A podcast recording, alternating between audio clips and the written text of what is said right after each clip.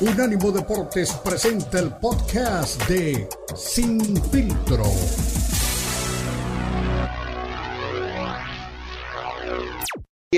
Serbia puede derrotar a Suiza y meterse a, la siguiente ronda o, nos vamos con, las posiciones que tenemos al momento y con Brasil evidentemente el amplio favorito y la otra sería Suiza en la siguiente ronda. ¿Por quién van? ¿Por Camerún, Suiza o Serbia?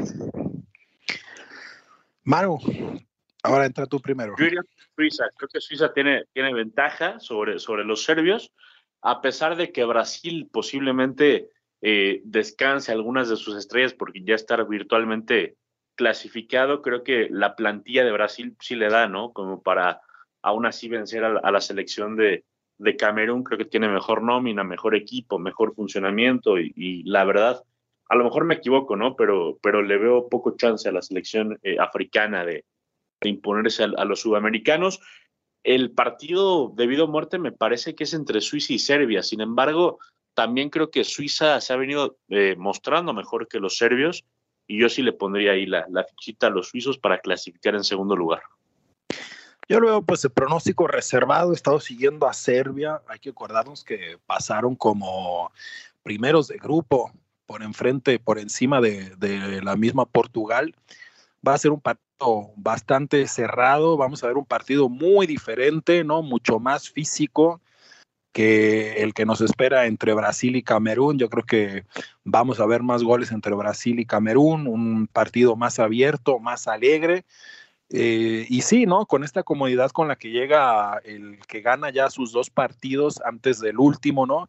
Sabiendo que puede descansar jugadores. Vimos que el propio Portugal lo hizo. Vemos una Portugal jugando otra vez bonito, caray, otra vez jugando con toque, otra vez jugando con, con desbordes, con alegría. No es esa Portugal que si bien conquistó la Eurocopa, era pues muy, muy, muy eh, física, muy, digamos, a la europea, muy rígida, jugando al contragolpe. Había, hubo en la, clasifica, en la clasificación rumbo al Mundial críticas abiertas de parte de Cristiano hacia su entrenador, que tenían que jugar de forma más ofensiva, que tendrían que atreverse más a hacer lo que mejor hacen, que es atacar vemos que hay, aunque se habla mucho de que pues hay tensiones entre el entrenador y, y, Ronaldo que se entienden bien, tuvo el valor el entrenador de Portugal de mandar a Ronaldo a sentarse. Así es que vemos el grupo bien cerrado. No sé si Brasil lo vaya a hacer porque tiene la oportunidad, el equipo carioca, de ser el único que gane sus tres partidos. Y, en Brasil, hablamos de la prensa, en Brasil les gusta y exigen que su equipo gane siempre. Entonces, vamos, está esa disyuntiva para Tite, ¿no? Si sentar a algunos jugadores o responder a esta presión que tienen siempre de ganar todo el tiempo. Eh, Israel, Beto, yo, les tengo una pregunta, y tomando en cuenta que es Brasil, que tiene 20 años y ser campeón, ¿qué es más importante, ganar o jugar bonito? Bueno, si eres Brasil, tienes que ganar, gustar y golear.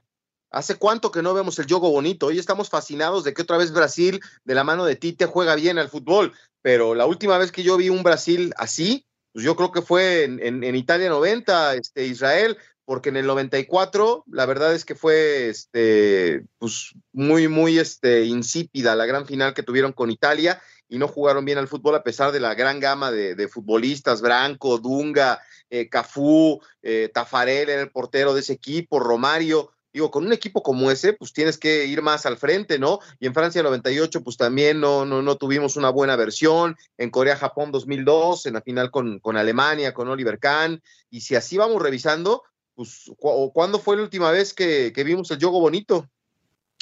Mira, yo soy firme defensor de que el resultado es lo más importante y que hacer gambetas y es que a, a eso voy. Eh, uno tiene que entender qué ADN que tiene, tiene cada equipo, ¿no? ¿Dónde están tus fortalezas y qué juego tienes que practicar de esa forma? Si eres un equipo como Portugal o como Brasil, que lo que mejor sabes hacer es ir al ataque, pues entonces tienes que apostarle a eso, a ir al ataque. Gattuso, por ejemplo, estuvo criticando mucho a esta Italia que pues sí, ahora, cambiando un poco el estilo, lograron una Eurocopa, pero están de vuelta fuera de, un mundial. y Gatuso decía, es que nosotros estamos queriendo copiar como le pasó a muchos, a muchos seleccionados, muchos entrenadores eh, de selección, pues les dio guardiolitis, ¿no? A la propia Alemania también se ha señalado mucho que el gran problema que tiene Alemania es que Löw estuvo tratando de copiar al Barcelona, estuvo tratando de jugar al tiki-taka, la propia Argentina, que no tiene jugadores capacitados para esto, estaban pasando pues cada torneo de noche por tratar de copiar este estilo y pues esto hacía a que, a que no tengan los resultados. Entonces, si eres un equipo que sabe que no tiene tanta fortaleza al ataque, veamos México, por ejemplo. A mí me encantaría que Gatuso fuera el entrenador de México, que busquemos el resultado, que hablemos, que, que la selección, que el juego se arme desde abajo, pero lo dicho, ah jugar a la defensiva, jugar al contragol, o sea, jugar a la defensiva no significa encerrarte y no ir al ataque. Si tú vas a jugar a la defensiva, tienes que estar preparado para saber jugar al contragolpe. Y eso es lo que algunos equipos tampoco saben hacer. El problema es que estoy hablando también, me estoy contradiciendo en cierta manera, porque el fútbol mexicano no tiene ese ADN de saber defender y jugar al contragolpe. México siempre ha tenido esta tendencia a querer tener el balón y el problema, pues, es que ya hablamos, ¿no? De que aquí es tanto, es más una cuestión no del juego, sino de los jugadores que van y de la corrupción que hay, ¿no? Entonces, se pone complejo, pero para mí primero está el resultado. Sí, pero... es justo lo que te iba a decir, o sea, creo que cada selección se tiene que, o cada equipo se tiene que que adaptar a, la característica de los jugadores que tiene. Si Brasil se acomoda mejor al ataque, pues que ataque. Yo también soy fiel defensor de que el resultado es lo más importante, pero por ejemplo, y es un ejemplo, hablando de la selección mexicana, para mí México es justo lo que vimos con Arabia Saudita, yendo al ataque, asumiendo riesgos, tratando de hacer un fútbol eh, ofensivo. Para mí, para mí México no es lo que vimos contra Polonia, y no es lo que vimos contra Argentina. Para mí México es un fútbol de ataque, un fútbol ofensivo, un fútbol en, equipo, que quizás sí se, pierde goles abajo del arco, como, como pasó contra Arabia, que las más fáciles no te las define, pero porque por ahí te hace un golazo como el de Luis Chávez. Para mí eso es el fútbol mexicano. Yo sí creo que, que el resultado es lo más importante, pero sí te tienes que adaptar a la forma de juego que más eh, le conviene a tus futbolistas. Claro, no, digo, eh, eh, el, retrato perfecto lo tenemos en la liga, ¿no? O sea, no le podemos pedir al Atlético de Madrid que juegue como el Real Madrid, ¿verdad? Ni viceversa. El Real Madrid tiene que salir a ganar, gustar y golear. Eh, lo mismo este, el Barcelona, si lo podemos incluir en este, en este bolso, pero al Atlético nunca le vamos a pedir eso, ¿no? Como no se lo vamos a pedir a Italia, como tú decías, Israel, como no se lo vamos a pedir a Alemania, pero, pero si a un equipo le podemos exigir, es a Brasil. Brasil tiene que ser eh, jugar alegre, porque es su ADN, ir al frente, dar espectáculo, golear. Y va a ser campeón del mundo. No lo queremos ver campeón del mundo como en el 94 ni como en el 2002. Yo creo que sí, la gente tiene una expectativa más alta, pero vámonos a la pausa y regresamos con este tema y con mucho más aquí en Filtro a través de Unánimo Deporte.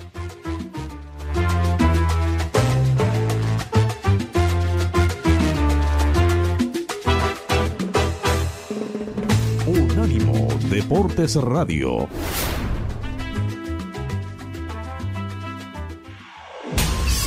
Unánimo Deportes, el poder del deporte y la cultura latina.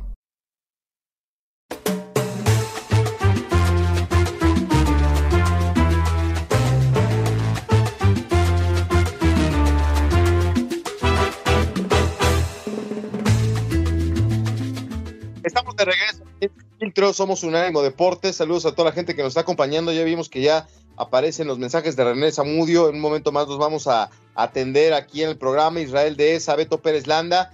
Eh, pues eh, a mí me llama mucho la atención eh, el tema de, los equipos que se van quedando fuera ¿no? de la Copa del Mundo. el fracaso de Bélgica, de Alemania, de Uruguay. Es este doloroso. No sé, Ecuador no creo que lo podamos meter en esa bolsa pero sí es este, interesante este, pues los análisis, ¿no? Lo que tendrá que hacer México eh, a partir de ahora, pensando en, el, en, la Copa del Mundo y en el proyecto. Pero, este, ¿te habías quedado con algo, Manu? ¿Te habías quedado con algo, Israel? Sí, no, hablando de esta cuestión de, la, de lo que es el juego defensivo, hablar del resultado, de jugar bonito, yo creo que habría que analizar, eh, hay que entender una cosa, el fútbol ha evolucionado y hay mucha gente que dice, no, es que merecíamos ganar, no, es que jugó muy bien. Hay que quitarle ese sinónimo, ese sinónimo de que tener mucho la pelota es jugar bien. Tener mucho la pelota no es tampoco necesariamente una estrategia ofensiva. Veamos a Guardiola, que bueno, tanto le, tanto le, he echado yo pedradas, pero sí que ha sabido, no inventó, no inventó él este estilo, pero ha sido un gran intérprete. Y no hay que ser, no hay que ser el que lo inventa, ¿no? El problema es que él se trata de atribuir estas cuestiones, pero es un gran intérprete, es un gran intérprete del estilo de fútbol eh, de la escuela Johan Cruyff, que tampoco necesariamente digamos que es eh, ofensivo en todo, en todo el momento. Es una estrategia muy defensiva el no prestarle el balón al otro equipo, el estar con ese tiki-taka, darle la vuelta al balón, desesperar al contrario, hacer lo que se canse. Y eso, eh, la gente piensa que es un fútbol ofensivo, pero no lo es, porque no, está, no vas y tiras a la pelota. Cuando veamos del otro lado, la escuela tipo Saki, que ha habido grandes entrenadores que la han llevado también a la práctica, que se habla de que el fútbol italiano es muy defensivo. Bueno, tirarte atrás y jugar al contragolpe puede ser muy ofensivo si lo sabes hacer. Acordémonos, acordémonos de esta Barcelona que le gana eh, propiamente en Berlín. Me tocó estar en el partido a la Juve de Bufón, de Pirlo, que me tocó ver a Pirlo y a Bufón pues deshechos en lágrimas porque sabían que era su última final de Champions. Y ahí Luis Enrique se aventó un partidazo porque hizo justamente, leyó el partido, tuvo variantes, que es algo que yo le critico a Guardiola, de pronto no tiene eh, variantes, anotó gol, empató cuando, cuando la Juve le empata al Barcelona, en vez de irse como desesperado a tratar de anotar otro gol y de tener la pelota, Luis Enrique se repliega, la Juve eh, llena de confianza, trata de ir más al ataque, le abre los espacios y justamente en contragolpes el Barcelona le gana a la Juventus. Entonces, ya es un poco más complejo esta cuestión de lo defensivo, lo ofensivo y de, y de el jugar bonito, ¿no? Y como bien dijo, como decíamos antes, como decía Manu, eh, cada, equipo tiene que analizar qué herramientas tiene y luego pues tratar de poner en práctica este juego. A mí lo que sí me da gusto, me da gusto que los equipos favoritos pierdan y que tengamos recambios. Ojalá que quede campeón un equipo nuevo, me parece difícil, pero ojalá. Ojalá que al final sea Japón-Marruecos, va a decir el buen Israel. Ah, no, tanto, pero digamos, no sé, Portugal, campeona del mundo, ¿por qué no? Sobre todo con este juego equilibrado que tienen. Oye, pero a ver, tocaste el tema de Portugal otra vez y me llamaba mucho la atención. Decías, este, el entrenador pasan 60 minutos y decide sacar a Cristiano Ronaldo, ¿no? Que sería intocable. Digo, por los, los, espejos que hay que abrir los ojos y verlos. O sea, un jugador como Cristiano Ronaldo sería titular 90 minutos en todos los partidos de la selección mexicana, pero su técnico, con personalidad, sabiendo que se va a molestar, dice, ¿sabes qué, Cris? Vámonos para afuera. Y, Lukaku no estaba al 100% y no fue titular con, con, su, con su selección. Y Benzema dijo, no estoy y me voy de la Copa del Mundo. Esas cosas son las que deben de permear. ¿Por qué Bélgica sí lo puede hacer? ¿Por qué Portugal también eh, lo hace? Eh, eh, y a, lo que voy es que tenemos vacas sagradas en el fútbol mexicano. Ya Martino se despidió, hasta cierto punto reconoce el fracaso, pero yo creo que hay jugadores de la selección mexicana, de este grupo de las vacas sagradas, que tendrían que decir, ¿saben qué? Pues listo, doy un paso de costado, se acabó para mí el tema de selección y empezar a formar un grupo de jóvenes para lo que vendrá en la próxima Copa del Mundo.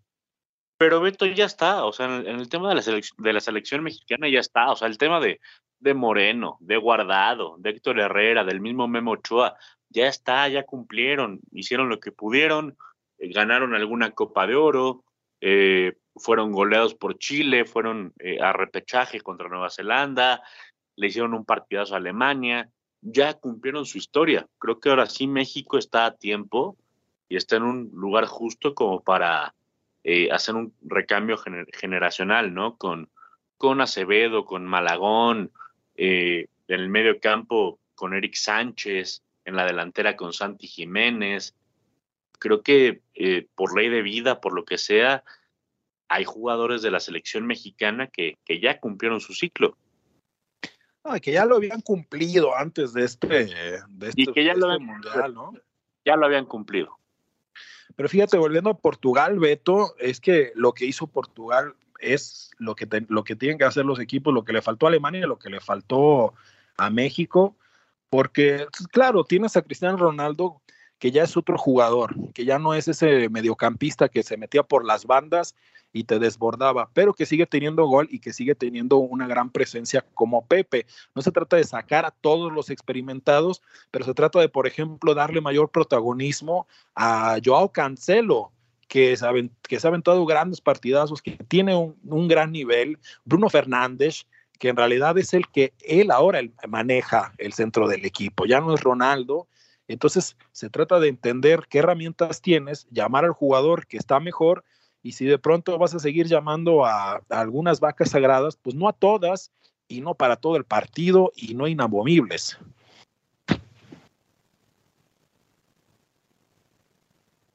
Bueno, pues sí, es, es un tema importante, ¿no? El de, el de el recambio, el de, el de darle este, el tiempo y el espacio a los jugadores. Por supuesto que, un tipo como Cristiano te tiene que ayudar, como, como queríamos, ¿no? Que Hugo nos ayudara en el Mundial del 94. Eh, a veces este, las decisiones de los técnicos son este, de llamar la atención. Eh, aquí la salida de Cristiano Ronaldo este, acentúa su salida.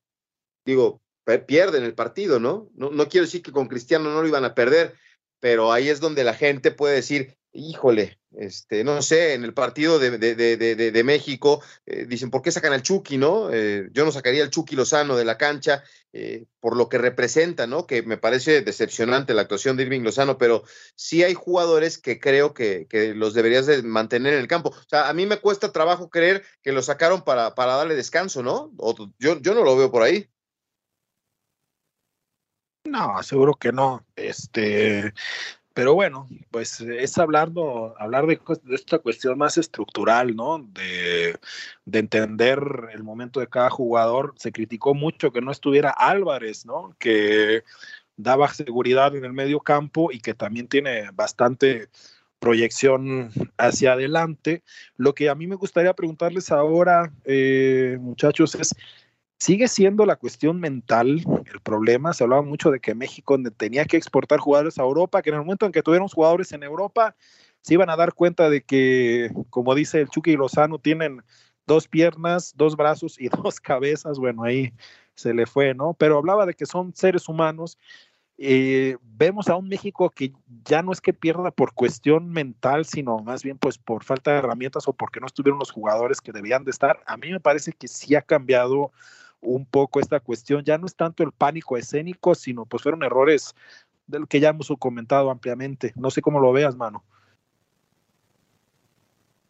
Creo que se le, se le fue la señal a, a, a Manu Atié, pero... No, eh, lo- ¿Cómo lo ves, Beto? Aquí estoy y estoy de acuerdo, ¿eh? estoy, estoy de acuerdo. Creo que hay ciclos que están cumplidos. En el caso de Ochoa, de Moreno, de Héctor Herrera, de- del mismo Raúl Jiménez, no, no creo que pueda dar mucho más para la selección mexicana. Y tienes recambio, tienes reemplazos, tienes a, a Acevedo, tienes a Johan Vázquez, tienes a, a Eric Sánchez en el medio campo, tienes a, a Santiago Jiménez. Eh, es ley de vida. Y, creo que el Tata Martino en, en ese sentido falló eh, en no darle paso al futuro de la selección mexicana. Pero en lo mental, ¿cómo lo ves tú, Beto? ¿Ha cambiado esto? Yo, yo creo que... eh, ah, pero ¿a qué te refieres estrictamente? Es que antes siempre se decía que México jugaba muy bien, pero que le faltaba creérsela.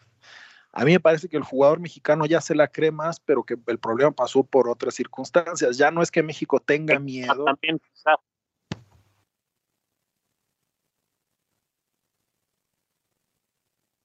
¿no? O sea, a lo mejor se la cree, pero no juega tan bien como pensábamos. Eso, eso, ¿no? Como que ya, pero, pero ya no veo esta cuestión, ¿no? De que sea tanto el pánico escénico, Beto. No, no, no, por supuesto que no. Eh, ya, yo creo que desde que se ganaron aquellos mundiales este, juveniles, eh, le cambió la, mentalidad del futbolista, ¿no? Y, tú conoces perfectamente este, los alcances que puede tener futbolísticamente el Chucky, que, no se deja de nadie, que le, que le, que le avientan y que le patean y él responde, pero pues eh, lamentablemente eso te alcanza cuando tienes muchísimo talento y la selección mexicana pues no está llena de talento, ¿verdad? Ese es el tema, que, podemos tener carácter algunos o, temperamento, pero si no te alcanza eh, lo futbolístico, creo que es un complemento. Vámonos a la pausa y regresamos con más aquí en a través de Unánimo Deportes.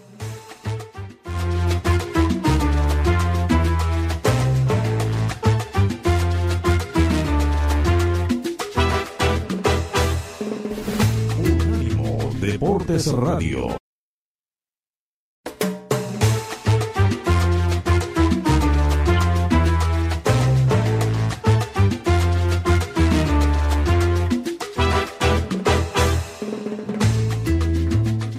Pues ahí estamos, sin filtro a través de Unánimo Deportes, pues listos para el cierre de la fase de grupos del Mundial de Corea-Japón 2002. Eh, ahí está Brasil como gran candidato y favorito, eh, tiene seis puntos, Suiza tiene tres, Camerún uno y Serbia uno. Se enfrenta Brasil a Camerún y Suiza contra Serbia en unos minutos. Eh, Israel de esa piensa que Suiza, al igual que Manu, Manu este, Atie y su servilleta, que Suiza puede, ¿no? meterse. De, qué tamaño sería el, éxito de Suiza de estar en la siguiente ronda? Porque si queda al margen, ¿es fracaso o no? Mira, yo, yo más bien, yo no estoy tan seguro que vaya a ganar eh, eh, eh, Suiza. Yo tengo, creo que Serbia va a ser un partido muy intenso y hay que tomar en cuenta que tienen a futbolistas en las ligas más importantes de Europa, ¿no? Tadic, Laovic, Mitrovic, o sea, Lukic, tienen, tienen muy buen talento, pero bueno, lo que sí ha sabido hacer Suiza es trabajar en un proyecto, agarrar un grupo, repetir alineaciones, son futbolistas que se conocen desde hace tiempo y han logrado también mantener este, pues la paz, ¿no? La, la armonía en el vestidor, algo que apenas consigue el entrenador de Serbia, donde han siempre tenido, hablando, hablamos de México, de la cuestión mental, siempre han tenido muchos problemas en la parte mental.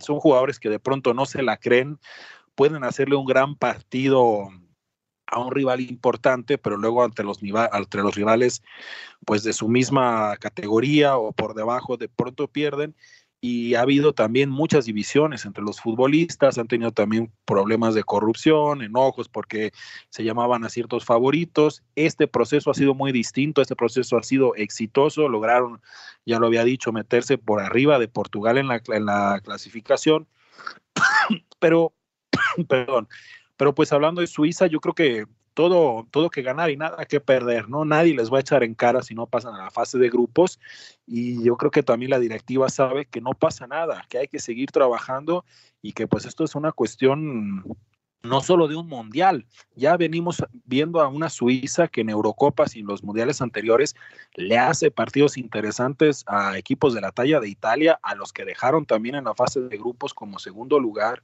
en la cuestión de la clasificación para el mundial. Entonces, eh, pues ellos piensan a, largo plazo, ¿no? Y creo que para ellos lo más importante es subir su nivel, porque acordémonos de que estamos hablando de Suiza. ¿Hace cuánto, cuándo se había hablado de una Suiza en un mundial, ¿no? Y han logrado mantener esto ya por bastantes años. Pero además de Jan Sommer, Israel, tú que, conoces a varios de ellos que andan en las ligas de Europa, algunos en la Bundesliga, además de Jan Sommer, ¿quién es el futbolista a seguir de parte de la selección de Suiza? Yo creo que, bueno, Embolo va a ser un, jugador bastante importante, lo hace también bastante bien, juega en la, en la Bundesliga.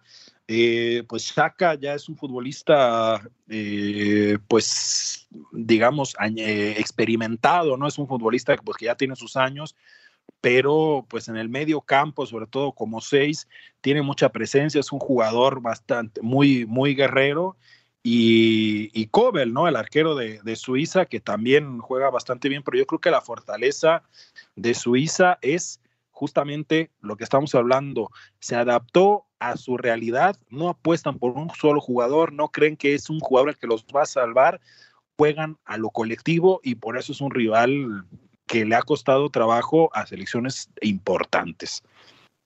Oye, el que es noticia eh, para el día de hoy eh, es Dani Alves, ¿eh? que, que es anunciado como titular para este partido dentro de los recambios que hace la selección de Brasil que le permite llegar con, con eh, los puntos, con seis puntos y, ya eh, garantizada su estadía en los octavos de final y, y rompe un récord, ¿no? Porque se convertirá en el jugador más longevo en jugar un partido de mundial con la selección de Brasil a los 39 años. Entonces, eh, además es el segundo futbolista con más partidos disputados con la selección de Brasil. Eh, no sé si se lo merece eh, por lo que demostró con tus Pumas este año, pero este torneo, pero lo, lo han considerado. Eh, se preparó previo a esta Copa del Mundo trabajando con Rafa Márquez en el, en el Barcelona Juvenil y pues ojalá que tenga un buen partido, ¿no? Pues sí, ojalá, pero bueno, a mí me parece un poco lo que se le reclamó también a la selección mexicana, ¿no? De decir, bueno, ¿por qué a fuerza tienes que llevar a futbolistas para hacerles un, un, homenaje? Esto no es para hacerle homenaje a ningún futbolista y a mí pues me dio mucho gusto, le puedo decir que le tengo cariño porque es un futbolista que le encanta México, que quiso venir para acá, cambió ofertas de otros lugares para estar aquí, vino a Pumas, bueno, lo mismo, ¿no? Hablábamos de Uruguay, no se puede señalar a un solo futbolista, seguramente que Alves, pues no le podías dar la responsabilidad de hacer campeón a Pumas, ¿no? Pero me parece un poco triste porque no creo que tenga ya para aportarle a esta selección, creo que hay jugadores jóvenes que lo hubieran podido dar más y que hubieran podido ya empezar a hablar de esta cuestión de los cambios generacionales. Pon hoy a un joven de 19 años que a lo mejor en este partido, que no es tan importante, comete sus errores, pero tienes un jugador más preparado para, la, para el siguiente mundial, ¿no? Pero bueno, pues ya nos respondió Brasil a esa incógnita que teníamos antes. Va a haber descansos eh, importantes, Beto Salen, pues, ¿qué podemos decir? Un, una alineación alternativa para mí no tenía que estar Dani, pero bueno, pues lo quiero porque estuve en Pumas y porque quiero mucho a México, pero yo hubiera metido un jugador joven, ¿eh? Sí, sí, sí. Pues bueno, pues ya vamos a confirmar las alineaciones previo a este partido, pero digo, se le da, se le da recambio, ¿no? Para que todos puedan este, participar. Eh, es, es, especial el partido para Dani Alves, ¿no? Volver a, a ponerse la verde amarela y jugar en un, en un partido Ojalá que esté a la altura de, la Copa del Mundo. Y, qué jugadores tiene esta selección de Brasil? Digo, yo sé que hoy no va a estar eh, Rafinha con el equipo que, ha mostrado su, su, calidad, ni Vinicius, ¿no? Que también hay que reconocer a Vinicius, ¿eh? 22 años y el ataque del Real Madrid eh, recae en buena medida en lo que hace en la cancha y también en la selección de Brasil. Es un jugador que marca diferencia. Sí, bastante, bastante maduro y que a lo mejor se nos olvida recalcar eh, pues lo, lo, importante, lo llamativo que es que tenga apenas 22 años porque no parece, ¿eh? no parece por la madurez con la que juega y pues caray, qué selección de Brasil que pues este segundo cuadro, este cuadro entre comillas alternativo, pues le puede convertir a muchas elecciones, pero pues es este trabajo a largo plazo que se ha hecho y también pues es una cuestión de historia, ¿no? Brasil tiene mucho tiempo amando al fútbol, tienen características importantes, sus jugadores desde niños nacen con una pelota, eh, han tratado también de reforzar más el campeonato local y por ahí te preguntaría yo, Beto, pues se criticó a Tite porque a pesar de que el brasilerao tiene buen nivel, Dani Alves dijo que está eh, el, la, liga brasileña y la liga mexicana que están a la par, yo no sé, pero pues ¿dónde está esta solución, no? Brasil sí apuesta a solamente jugadores de que juegan en Europa y España que le ha funcionado, pues casi todos juegan en su liga, ¿no?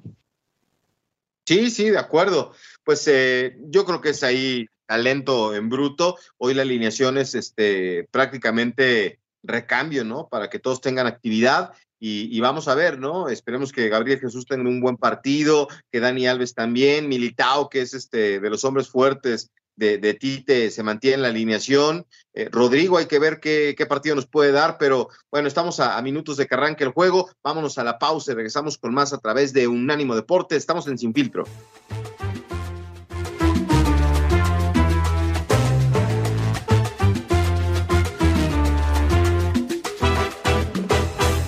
Unánimo Deportes Radio.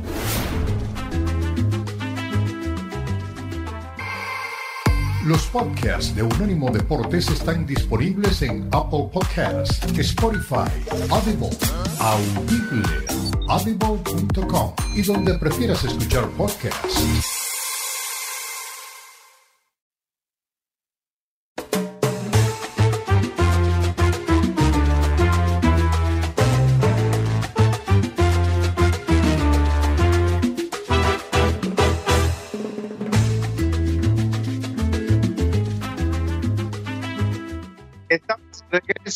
A través de Unánimo Deportes en Sin Filtro, ya en la recta final del programa. A continuación viene la Copa al Día, pues eh, pendientes de lo que está pasando en esta Copa del Mundo, donde pues la CONCACAF demuestra que es la peor confederación del planeta. Eh, vamos a ver qué pasa con el partido entre Brasil y la selección eh, que, es este, señalada como gran candidato para, para quedarse con el título del mundo, pues hoy hace modificaciones en su alineación, pero seguramente va a, entregar un buen este un buen resultado. Está la señal internacional. ¿Cómo se llama el portero brasileiro de mucho tiempo, Israel, que era portero del Inter de Milán? Se me fue el nombre ahora. Este, no, no, no, no, no. El, Julio César, Julio César. Ah, del Inter, sí. Está ahora en, en la señal internacional, en, los partidos anteriores, pues acompañando los Cafú, eh, apareció también ahí este Kaká en las imágenes, pues este Ronaldo, por supuesto, Roberto Carlos. Eh, tenemos para hacer una selección de veteranos también, si queremos, ¿eh? con Brasil hoy que tienen un, cuadro alterno.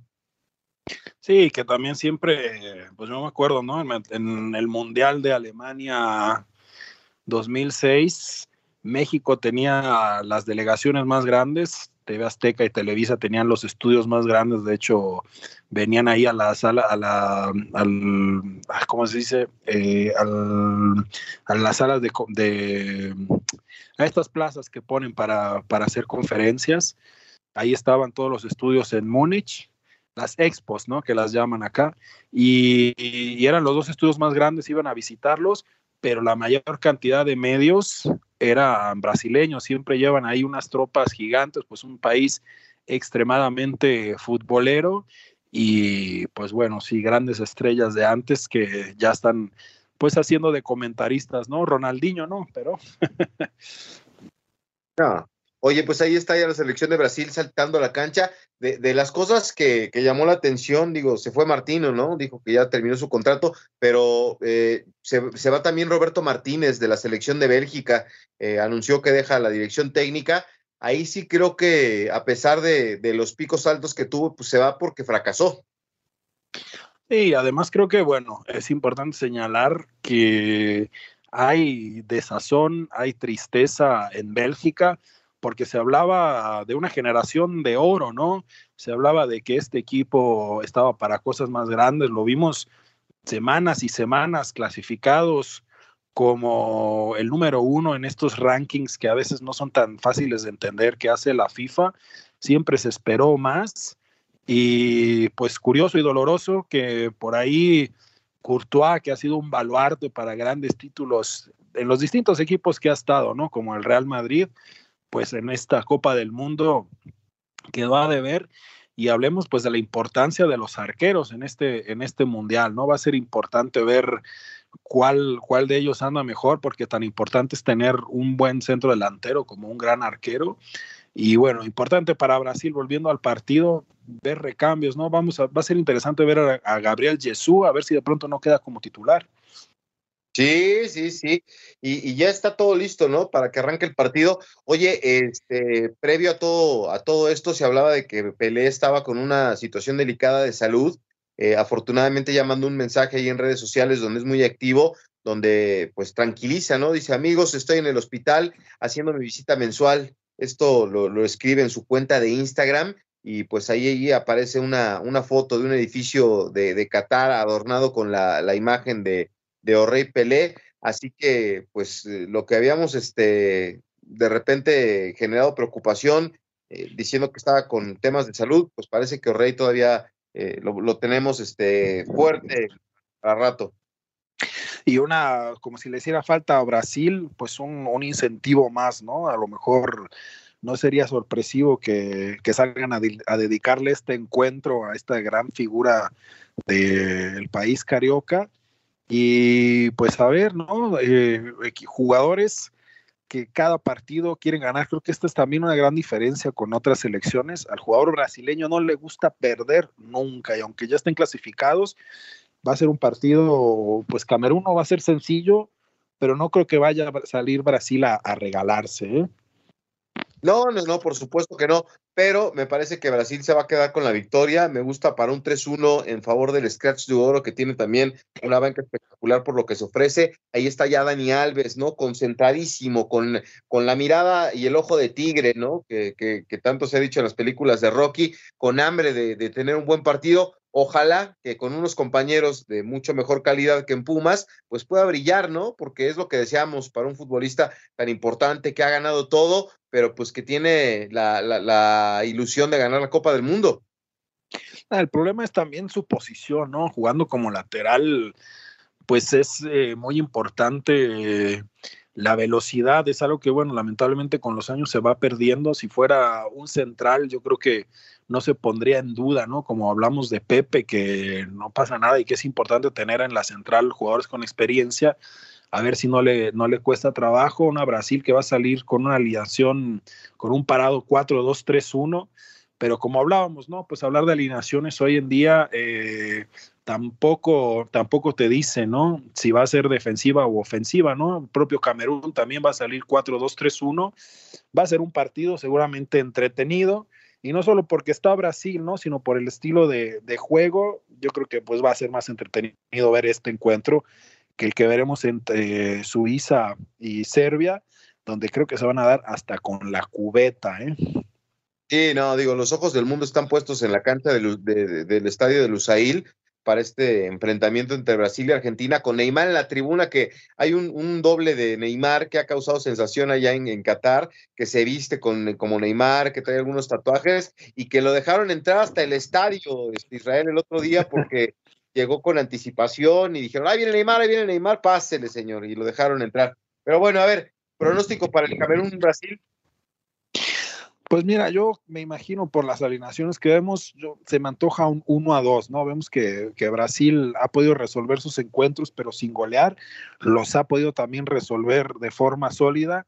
Me parece inteligente también esto, ¿no? No hay que, no hay que desgastarse, esto es una cuestión de resistencia, pero pues evidentemente con todo el corazón y las ganas y el pundonor que vaya a tratar de meter Camerún, pues Brasil tiene bastante calidad y sobre todo con esta regla, ¿no? Esto que cambia el fútbol de poder hacer cinco cambios, pues podemos ver a, dos Brasiles completamente distintos de, una, de un trayecto al otro del partido. Bueno, pues vamos a ver al Scatzu Oro que tiene una buena actuación y ya nada más eh, antes de despedirnos, el marcador que, que me das de Serbia-Suiza, marcador un se me antoja un, un, empate 2 a 2, pero creo que, que me, parece lo más lógico, pero creo que por ahí Serbia va a poder irse con, un, con una victoria. Victoria, yo, a mí también me gusta para empate, ¿eh? así que se va a poner interesante el, la definición de este grupo. Pues nos estamos despidiendo, se va sin filtro Israel de ese, estuvo aquí Manu Atieve, Pérez Landa, a continuación la Copa al Día a través de Unánimo Deportes. Feliz fin de semana.